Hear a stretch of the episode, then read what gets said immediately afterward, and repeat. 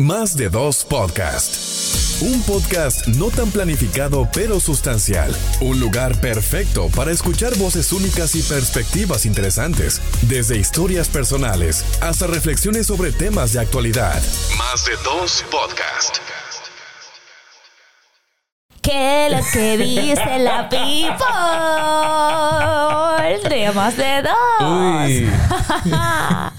Hola amigo, ¿qué es lo que? Todo ready, ¿cómo vamos? ¿Qué tenemos? Estamos, estamos bien, estamos bien felices, contentos de volver a encontrarnos con nuestra comunidad que siempre nos sigue, que nos da buenos comentarios, que siempre está activo ahí pendiente a cuando nosotros sacamos nuevos episodios.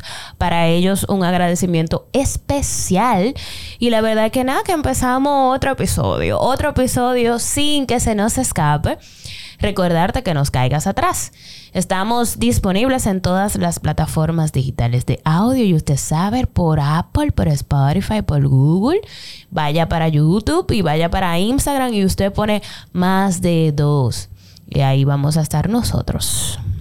Para mí, como siempre, es un honor estar con ustedes y encontrarnos cada miércoles a través de nuestras plataformas y de igual modo compartir este encuentro con Diana. Ay, Con Diana. Neudi Chavarrí y Diana Vargas. Estamos aquí para ofrecerle a ustedes contenido de valor, contenido de calidad, porque esto es un podcast no tan planificado, Pero pero, sustancial. sustancial. En el día de hoy tenemos una gran pregunta y es la siguiente. ¿Cuál? ¿Qué piensas del relevo? Bueno, pero, pero buena pregunta. Sí. Buena pregunta porque, atención dinosaurios. atención bloques de concreto. ¿Eh? Atención. Sí, a ti mismo, al que no dejas pasar a nadie. Este, este es el episodio tuyo, Este papá. es el momento. Miren. Aquí que te vamos a dar candila. Ay, ay, ay. Ajá, te va a quemar en el infierno No, re- hoy. repréndelo, Satanás. Miren, el día de hoy nosotros traemos este tema a colación por lo siguiente. El tema del relevo es básicamente, no vamos a teorizar, vamos a, a lo simple, No, no, vamos y a, lo práctico, y a lo práctico. y a lo que está visible, que todo el mundo conoce. Que todo el mundo lo tiene ahí al frente. sí, sí. Cuando hablamos de relevo es porque usted tiene la oportunidad de, luego de desarrollar varios años, desarrollando, valga la redundancia, un ejercicio, llega un punto en el cual usted tiene que dar a conocer ese conocimiento, esa experiencia y disponer los espacios que usted estuvo manejando para que otro talento, sin importar el área donde se esté desenvolviendo, que usted le dé la oportunidad a que se sume a los trabajos que usted viene desarrollando. Ojo, yo soy uno de los que dicen que nosotros como tal no podemos compararnos y decir que yo soy el relevo de nadie. Usted simplemente va marcando su territorio y va identificando por dónde usted se va a ir. Ahora bien, el hecho de compararse y decir que yo soy el relevo comunicacional, como que se ve feo. No, y, y cuando hablamos de relevo, lo estamos hablando a nivel general. Claro. El relevo es aquel que, que sucede el camino de alguien. Del otro. que sucede el camino de un proyecto que conocemos, de una personalidad en específico, pero no, no que di que por tus cualidades tú eres el relevo de nadie. Simplemente tú eres el relevo porque has seguido ese mismo camino y porque tu generación es la que sucede a la otra. No, eh, y ese es el enfoque que queremos darle. Pero antes de entrar ahí, eh, podríamos decir que el tema empieza en lo mezquino que nosotros somos cuando nosotros tenemos a gente que sabemos que quiere seguir nuestro camino. ¿Y por qué te digo Sí. mezquino? Porque siempre se ha dicho, señores, que lo importante y lo que a ti te debe, eh, eh, a lo- lo que debe importar es que tú pases ese conocimiento. Y si el estudiante es mejor que tú, súper bien, porque quiere decir que tú, que tú tuviste ese ojo de primero identificar que ahí había algo que era potable y que nada más había que trabajarlo.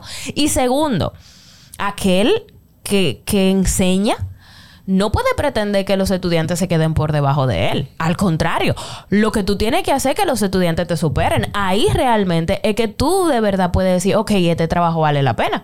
Porque si se queda por debajo de ti, entonces No ¿De existe nada, no existe nada. Y ese es el tema que vemos con mucha gente que no quiere dar el paso. Es primero que no pasa los conocimientos y que tiene un miedo increíble de ya no estar en ese lugar, en esa posición. Pero hermano, cuando vaya pasando el tiempo, usted tiene que entender y aliarse. ¿Dónde está la parte de la colaboración? No es que te vayas del escenario, es que traigas al escenario a gente contigo. Y que eso te da la oportunidad de, con, de- vamos a decirlo tal cual. Eso te da la oportunidad de que tu contenido y tu propuesta de valor no muera en el camino. Porque todos tienen una propuesta de valor que se puede diversificar. Y cuando tú le das la oportunidad a que nuevas personas se sumen a tu proyecto de vida, a tu proyecto de trabajo, a tu proyecto empresarial, a tu proyecto profesional o político, o proyecto religioso, dependiendo del contexto en el cual tú te estés desenvolvien- desenvolviendo, usted lo va a poner en práctica. Eso te va a dar a ti la oportunidad de que otras personas te vean. Porque hay personas que te siguen a ti quizás por el conocimiento o lo que tú representas, pero son una representación de lo que tú eres. Pero cuando tú le das la oportunidad a que otras personas de otros sectores, otros nichos se sumen a ese proyecto que tú tienes, te da la oportunidad de que otras personas te consuman, te conozcan y que tú puedas ser un referente a futuro de esas personas que ni conocían de tu existencia. Esa es la idea. Por eso es que en otros escenarios usted va viendo que los pilares van pasando a otra parte. Siempre se quedan como consultores, Sí. siempre se quedan como asesores, porque cuando hablamos de la generación del relevo, hacemos, em, hacemos esa aclaración de que entendemos lo importante de la experiencia pero creemos en, un- en una generación con un lenguaje distinto, que puede tener eh, la oportunidad de conectarse con gente que hable ese mismo idioma. Entonces, es combinar la frescura con la experiencia, tan sencillo como eso. Y no sé por qué le tienen tanto miedo a esa vaina. ¿Por qué es que le tienen miedo? Que no quieren pasar la, la bola a otras canchas. Mira, eh, estamos hablando de este tema y me llega a la mente así rápido porque dentro de mis apuntes lo puse. El hecho de la experiencia, cuando tú la compartes, esto hace que tú crezcas. Uno, como persona y dos, como profesional. Pongo unos ejemplos gráficos y rápido. Cuando yo me vi en el momento de empezar mis procesos administrativos en, en una planta textil en San Pedro de Macorís para el departamento de finanzas, yo tenía unos amigos que seguían líderes internacionales sobre motivación, eh, eh, aspectos motivacionales, emprendimientos, manejo de personal y liderazgo. Y en ese proceso de crecimiento yo me encontré con algunas personas, con los siguientes referentes de liderazgo. Miguel Ángel Cornejo, John Maxwell y ahí lo voy a dejar. Hay un tercero que no lo voy a mencionar en estos momentos porque no entra a colación. Pero ellos dos fueron dos puntapiés que yo tuve en ese momento. Y si algo tenían en común ellos es lo siguiente. De que para tú poder hablar de liderazgo, tú tienes que tener en cuenta una palabra, influenciar. ¿Influenciar en qué? ¿O en quién? Influenciar en los demás. Cuando tú influencias en los demás, esto hace que las personas vean el trabajo que tú estás haciendo y de una manera u otra tú les sirvas co- como referente, como modelo a seguir. Al 100%, no necesariamente, pero cuando tú siembras ese punto de que tú estás influenciando en el otro, y ojo, cuando hablamos de influencia no siempre es positiva, que eso es un tema también que Ah, no. llama no, mucho no. a colación. Sí, sí, sí. sí. La Totalmente. influencia puede ser tanto positiva como negativa, pero si tú sembraste en esa persona la influencia de que haga una cosa, ya tú vas trillando el camino. Entonces, en este caso, conocimiento, otra cosa, ahí mismo, conocimiento que no se pone en práctica de 48 a 72 horas, caen obsoleto. Entonces, por eso es que en otras ocasiones hemos mencionado el hecho de escribir, poner en práctica y ejecutar. Eso son cosas vitales.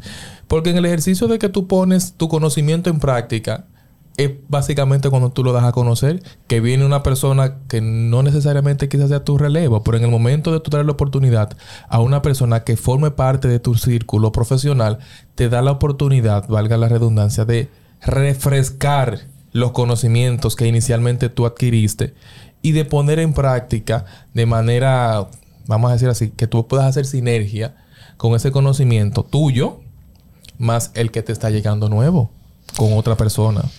Exacto. Entonces, para, para aquí uh, hay, hay dos, irnos por dos caminos. Primero, para los que son veteranos, porque hay que ponerle nombre, los Sí. consultores, Los asesores, los asesores, aliados, toda esa gente, toda la gente de experiencia, Inversionistas. toda la gente que aporta la experiencia, que aporta tal vez la, la expertise, si se puede decir de alguna forma, tiene que empezar a dejar ese miedo de que lo sucedan, porque eso es lo que tú tienes que buscar, que te sucedan.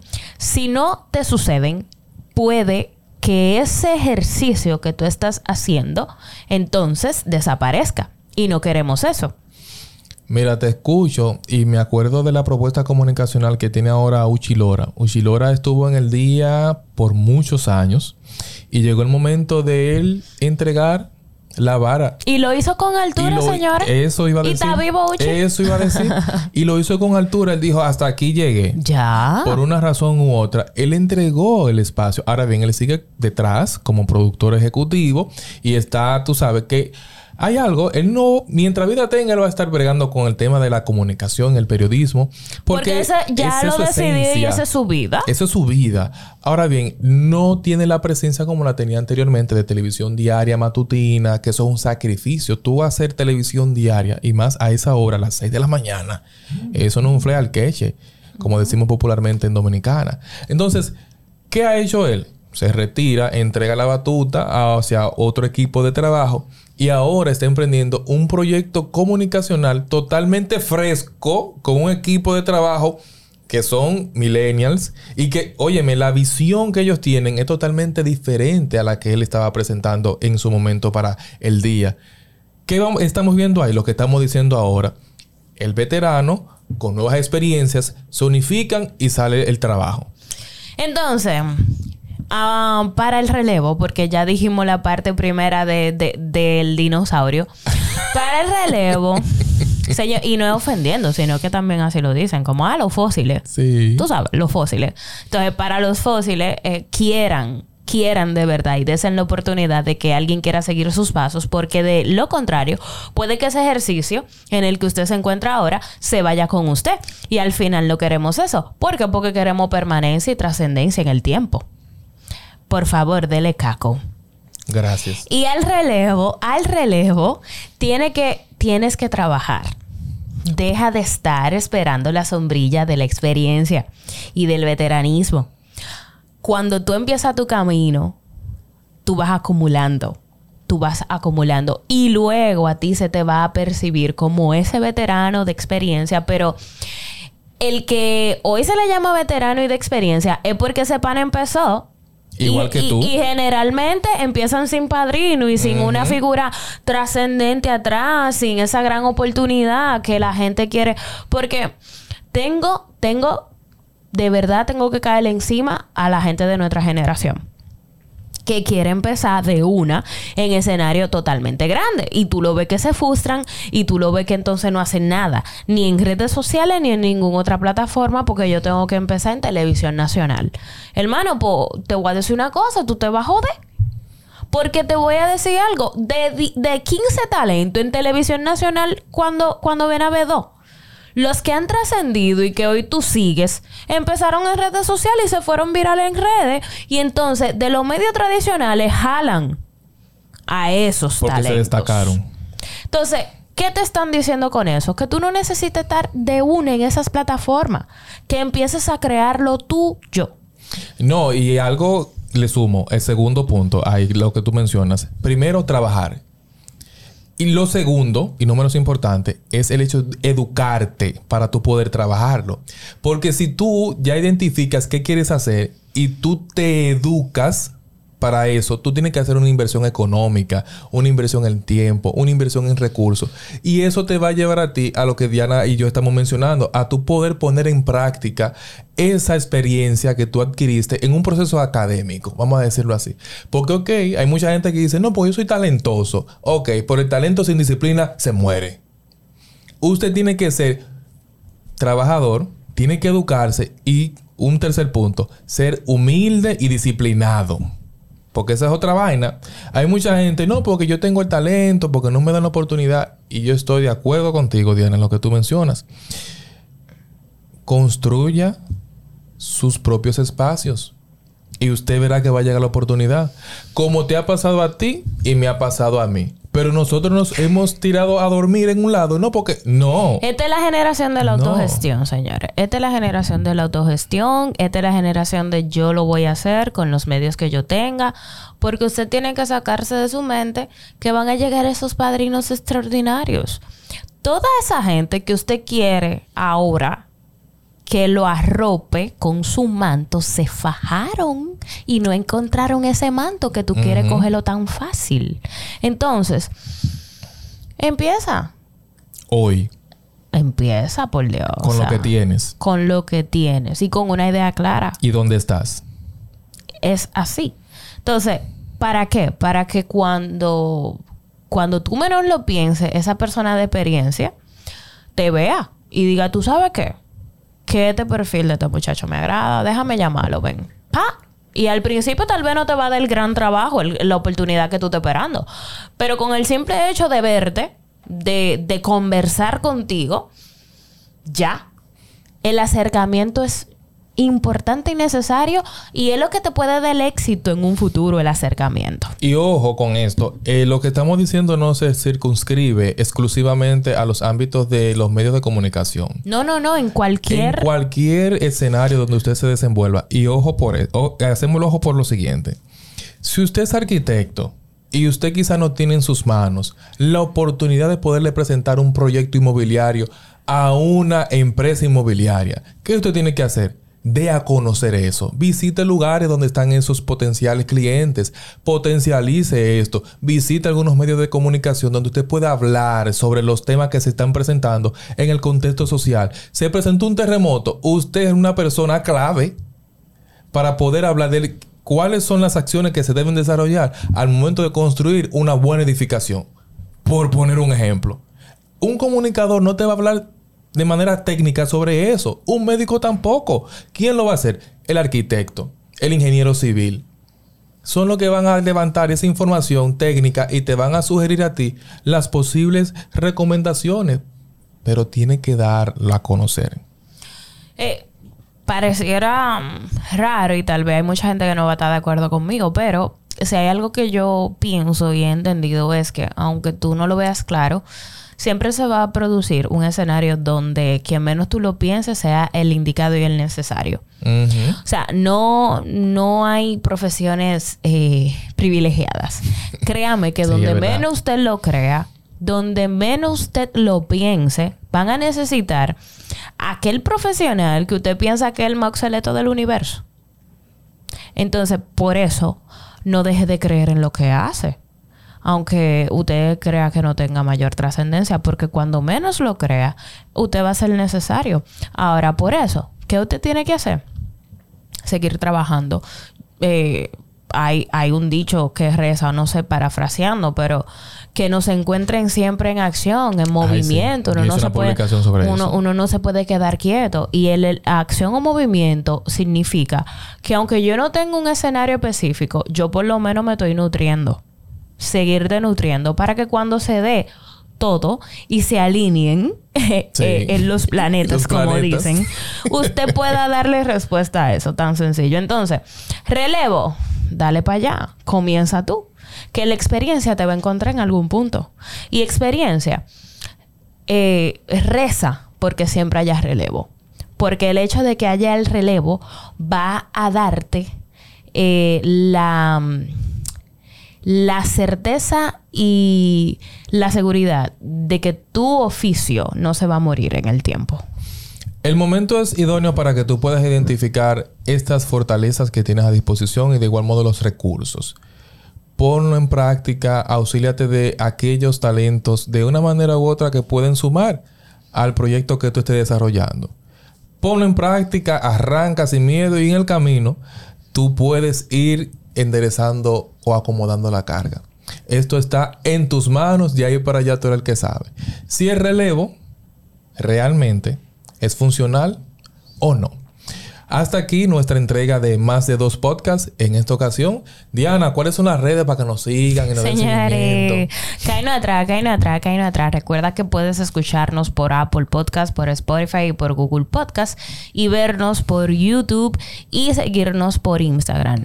En todas esas plataformas, en todas esas redes, usted pone más de dos podcasts y ahí vamos a estar presentes. Déjanos saber en la caja de comentarios cuál es tu parecer y qué tú piensas puntualmente sobre el relevo.